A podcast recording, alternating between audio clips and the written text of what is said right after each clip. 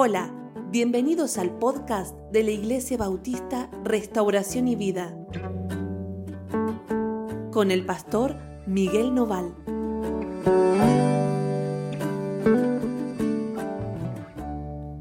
Hola, ¿cómo andan? Dios los bendiga muchísimo. Estamos muy contentos de compartir con ustedes esta mañana. Queremos hoy eh, tener nuestro tiempo devocional y lo vamos a hacer en el capítulo 10 del libro de Marcos. Marcos 10. Y vamos a leer a partir del versículo 35 hasta el 45. ¿sí? Marcos 10, 35 hasta el 45. El título del devocional de hoy es El mejor lugar. El mejor lugar. Vieron que a veces uno quiere para sí mismo el mejor lugar, el lugar de privilegio, el lugar eh, especial. ¿Sí? Si hay un, un buen lugar, yo lo quiero para mí. Bueno, sobre esto trata esta historia que tenemos hoy. Así que vamos a leer juntos. Dice, Jacobo y Juan, los hijos de Zebedeo, se acercaron a él y le dijeron, Maestro, queremos que nos concedas lo que vamos a pedirte. ¿sí? Queremos que nos hagas un favor y que nos digas que sí. ¿Vieron? Jacobo y Juan eran dos discípulos del Señor, dos de los más cercanos al Señor junto con Pedro. Eran de los primeros que habían seguido a Jesús. ¿Se acuerdan? El Señor los había hallado cuando ellos estaban eh, remendando redes junto a su Padre y los había llamado para que le siguieran. Y entonces van al Señor y le dicen, Señor, queremos pedirte algo y queremos que nos digas que sí. bueno, pero a ver, muchachos, antes de poder decirles que sí, necesito saber qué es lo que quieren. Y por eso Jesús les pregunta, ¿qué quieren que haga por ustedes? Y entonces ellos respondieron, concédenos que en tu gloria uno de nosotros se siente a tu derecha y otro a tu izquierda. Ah, pero mirá vos lo que estos querían. Claro, ellos querían el primer lugar allá en el cielo, el mejor lugar. Cuando estemos allá por toda la eternidad, queremos estar sentados al lado tuyo, Señor. Uno a la derecha, el otro a la izquierda. No le vayas a dar ese lugar a otro. Aparte, te lo estamos pidiendo, no sé si alguien te lo pidió antes, pero si están vacantes ya queremos sacar turno o, queremos comprar el ticket. Queremos reservar el asiento, como lo quieras decir. Así que, Señor, ¿eh? ¿qué te parece? ¿No estaría bueno? Vas a charlar con nosotros para siempre. Vamos a estar ahí compartiendo con vos. Y cuando la gente te esté mirando, de reojo nos va a ver a nosotros. Que vamos a estar ahí. ¿eh? Y vos te vas a llevar toda la gloria y nosotros te vamos a secundar, Señor. Es una maravilla la idea. Y entonces esperaban que Jesús les diga, bueno muchachos, la verdad es que todavía nadie me lo había pedido, así que los anoto a ustedes. Eso es lo que ellos esperaban. Ahora Jesús les dijo, ustedes no saben lo que piden. Muchachos, no saben lo que piden ustedes. ¿Acaso ¿pueden beber del mismo vaso que yo bebo? ¿O ser bautizados con el mismo bautismo que voy a recibir? ¿Pueden ustedes hacer esto? Y ellos dijeron, sí, Señor, podemos. que podemos, por supuesto. ¿Qué hay que beber? Vamos a beber. Hay que meterse en el agua, nos vamos a meter. Lo mismo que vos hagas, vamos a hacer nosotros. Y Jesús les dijo, al decir verdad, beberán del vaso que yo bebo y recibirán el mismo bautismo que voy a recibir. Pero no me corresponde concederles que se sienten a mi derecha o a mi izquierda, pues ya es de aquellos para quienes está preparado. Qué mala noticia. Nosotros que pensábamos que íbamos a poder recibir esos lugares de privilegio, nos enteramos que ya hay personas que están destinadas para sentarse ahí, pero ¿quiénes son? ¿Quiénes son esas personas? Señor, nosotros somos tus amigos, estamos acá, nos vamos a veces juntos, nos mostrás ciertas cosas. ¿Cómo no nos vas a dar el mejor lugar?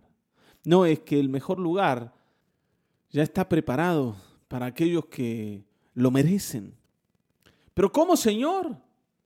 ¿Quién mejor que yo? ¿Vieron que uno siempre siente que uno es el candidato apropiado para los mejores lugares? ¿A quién le va a tocar el mejor lugar sino a mí? ¿Quién mejor que yo para recibirlo? Uno siempre tiene esa idea de sí mismo, ¿no? Y es que yo merezco el mejor lugar.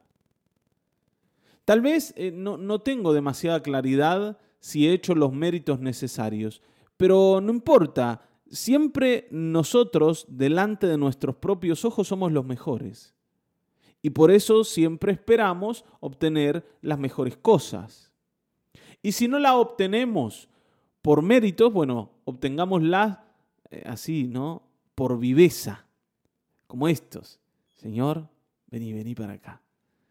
Te vamos a pedir algo que tal vez nadie te pidió, así que nos vamos a anticipar. Queremos la derecha y la izquierda. No, chicos, eso ya está destinado por el Padre. Él sabe a quién se lo va a dar. Nosotros pensamos que si hay un buen lugar, tiene que ser nuestro. Y el Señor nos va a decir que nosotros tenemos un lugar. Tenemos un lugar y ese lugar el Señor nos lo ofrece, pero no es el de la derecha y el de la izquierda. Es el de la copa y el del bautismo. Ahora, cuando el Señor les dice, ustedes pueden beber de la copa y pueden ser bautizados con mi bautismo, ellos dicen que sí, pensando en obtener el primer lugar. Pero el Señor les está hablando de algo que ellos eh, no están entendiendo y es de la muerte. La copa que el Señor va a beber y el bautismo con el que va a ser bautizado es el bautismo de la muerte y es la copa de la muerte. ¿Se acuerdan en el Getsemaní el Señor decía, Padre, si es posible, pasa de mí esta copa? Esa copa que el Señor bebió él se la ofrece a sus discípulos. ¿Cómo pastor? ¿Cómo es así? Por supuesto, es así. Nosotros cuando seguimos a Cristo tenemos que entender que le seguimos para morir con Él. Para morir con Él. Esto lo explica el Señor y también después lo explica Pablo. El Señor decía, si alguno quiere venir en pos de mí, niéguese a sí mismo, tome su cruz y sígame. Y uno dice, ¿y para qué hay que tomar una cruz, Señor? ¿Y para qué va a ser? Para morir. La cruz es para morir. Nadie toma una cruz para ponerla de adorno. Pablo explica, ¿no? Esto. Y yo estoy crucificado junto con Cristo. Ya no vivo yo, sino que vive Cristo en mí. Todos aquellos que queremos seguir al Señor tenemos que entender que la muerte al mundo, la muerte al pecado, la muerte a, las pasiones humanas, la muerte a la vida antigua que teníamos, es aquello que el Señor nos ofrece. Ese es nuestro privilegio, no la derecha o la izquierda. Pero no que espera del Señor, Señor, yo quiero que me des las mejores cosas. La derecha y la izquierda, ¿qué representa? Bueno, representa todos los privilegios que podríamos obtener del Señor. Señor, yo quiero estar arriba. Yo quiero ser el más reconocido. Yo quiero ser el más amado. Si hay algo de gloria, yo la quiero para mí. Eso es ¿no? lo que representa la derecha y la izquierda. Ahora el Señor dice, yo no tengo derecha o izquierda para darte, pero tengo una cruz que ofrecerte. Una cruz a través de la cual vas a estar conmigo y me vas a seguir. Porque si nosotros queremos estar con el Señor, porque ellos podrían haber dicho, bueno Señor, pero lo que nosotros queremos en realidad es estar con vos toda la eternidad. Bueno, pero si querés estar conmigo, vas a estar conmigo. Pero no en el trono, en la cruz. En la cruz.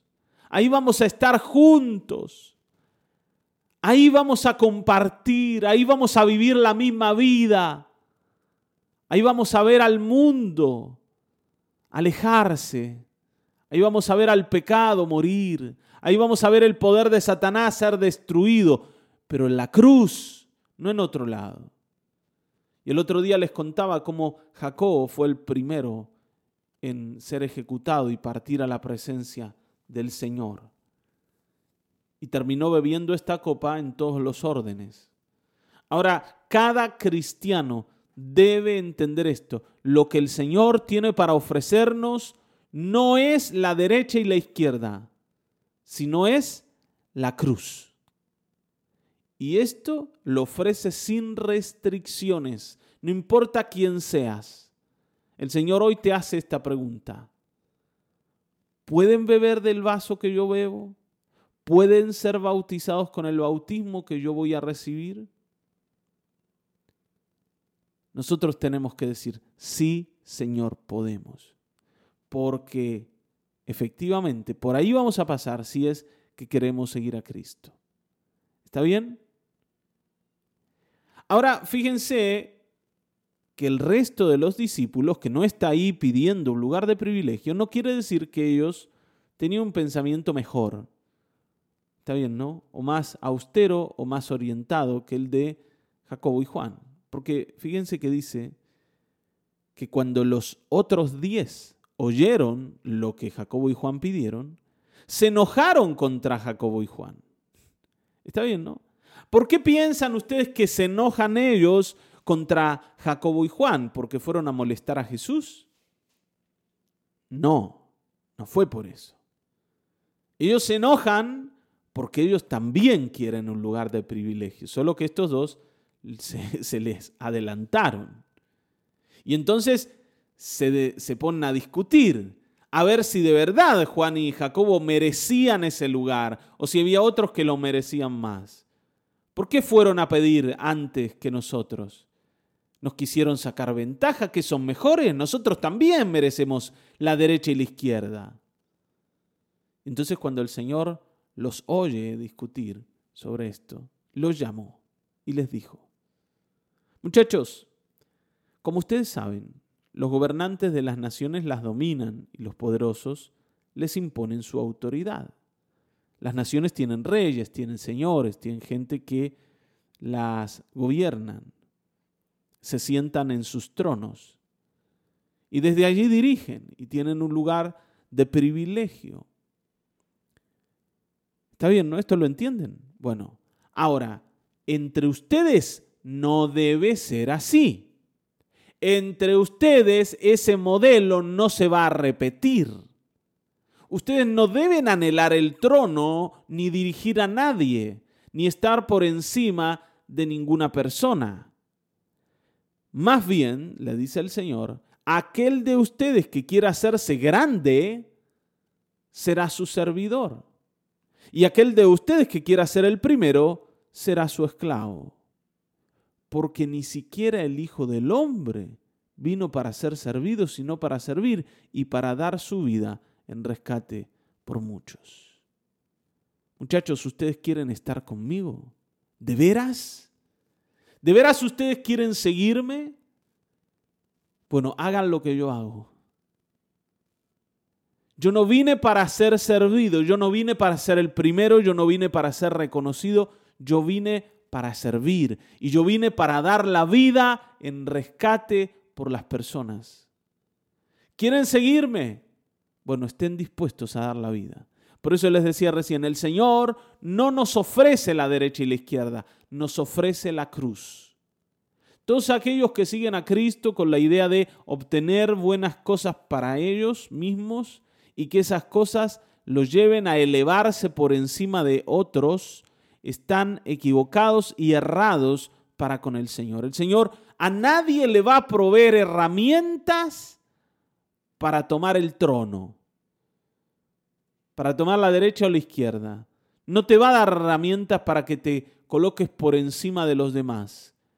Las herramientas que el Señor te dé, aquello que te provea, va a tener un propósito, el servicio. Y si ustedes quieren ser grandes, dedíquense a servir. Ustedes quieren ser primeros, dedíquense a servir a los demás. Estén atentos a lo que los demás necesitan, no a lo que ustedes mismos necesitan y quieren. Ese es uno, la vida espera que la gente esté atenta a lo que yo quiero y necesito. y, sobre esto ¿no? nos quejamos mucho. Pastor, mi mujer nunca se da cuenta de qué cosa yo necesito o de qué tengo ganas. Es como que ella siempre está pendiente de sus cosas y a mí no me da bolilla. Yo quiero llegar a casa del trabajo cansado y tener ahí las pantuflas ¿eh? y un, ¿no? una palanganita de agua con, eh, con sal para poner los piecitos y yo quiero que me sirva mi, mi vasito de gaseosa o de cervecita, alguno que le gusta ¿no? tomar la cervecita y quiero que me ponga el partido y quiero estar tranquilo. Pastor, en ese momento ella me pide hablar y quiere que yo la oiga y yo estoy muy cansado. Pastor, no se dan cuenta de lo que vivo. Pobre víctima. Pobre víctima, claro, él que quiere llegar a la casa y que le den el trono. Que la mujer le diga, oh rey mío, por fin llegaste. Alegría de mi corazón, tengo todo preparado para que seas honrado en esta casa que tiene el privilegio de recibirte. Uno tiene esa idea, ¿no? Y no, claro, al contrario, vos llegás y tu mujer está de los pelos esperando que llegues para tirarte encima toda la carga del día y decirte, mira, toma a la nena, toma al nene, termina vos de de hacer las cosas porque yo estoy agotada, necesito ir a darme una ducha o a recostarme un ratito porque tengo la cabeza explotada. Y cuando vos llegás y, ves eso, sentís que nadie te entiende y nadie te comprende. ¿Por qué? Porque vos querés el trono, vos querés la derecha y la izquierda. Pero el Señor te dice, convertite en siervo. A veces uno ve esto de servir a los demás en relación a los desconocidos o a los hermanos de la iglesia, por ejemplo. Bueno, ¿dónde servimos a la gente? Bueno, en la iglesia. No, hermano, en primer lugar, vos tenés que entender que esto es para tu casa. Si vos no servís a la gente que vive con vos, ¿a quién más podés servir? Si vos no ayudás a tu mujer, ¿a quién podés ayudar? ¿Podés ayudar a algún hermano más? Y no, ¿no? No. Entonces, yo necesito entender que si quiero que me honren, yo debo honrar. Que si quiero tener un buen lugar, ¿no? Y, que se den cuenta de aquello que necesito, primero yo debo ser el que esté atento a las necesidades de los demás. Y cuando me convierta en siervo de aquellos que me rodean, especialmente los de mi casa, entonces de ellos también voy a obtener reconocimiento. Y un día todo aquello que doy se, me va a devolver. Pero acá el rey no vino, así que no esperes reconocimiento de rey. Lo único que podés esperar es la invitación de Jesús a ir a la cruz y a decir, yo vine a servir y te llamé a vos, no para que reines, sino para que sirvas. ¿Está bien, no? Convertite en ayuda de aquellos que te rodean. Convertite en una persona que esté atento a las necesidades de los demás y no a las suyas. Porque sólo así vas a poder recibir aquello que anhelas. Está bien, ¿no? Esto es así.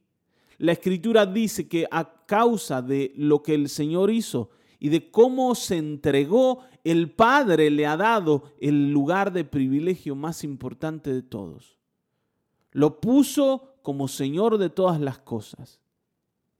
Y esto el Señor lo forjó, lo ganó en una cruz, entregándose por personas que no merecían nada, pero que Él amaba profundamente. El Señor vino a servir y el Señor nos enseña a servir. Y sobre esto vamos a seguir hablando. Pero hoy quisiera dejarte esta idea. Deja de buscar el trono, deja de buscar el privilegio, deja de esperar que los demás estén atentos a tus necesidades. Más bien, ponete vos atento a las necesidades de los demás. Y vas a encontrar allí, ¿no? Esto de compartir aquello que Cristo vino a hacer por las personas. Y ese es un privilegio que hoy no debemos rechazar. Entonces la pregunta vuelve a ser, ¿Pueden beber del mismo vaso que yo bebo? ¿Pueden ser bautizados con el bautismo que voy a recibir? Digámosle al Señor, Señor, sí podemos. Sí, Señor. Esto es lo que queremos. Amén. Vamos a orar. Padre, gracias por este tiempo de reflexión y de devocional. Gracias porque tú eres fiel y porque nos ofreces un lugar contigo en la cruz. A pesar, Señor, de que no es el lugar que esperábamos, como seguramente no era lo que Jacobo y Juan esperaban recibir, pero es aquello que necesitamos.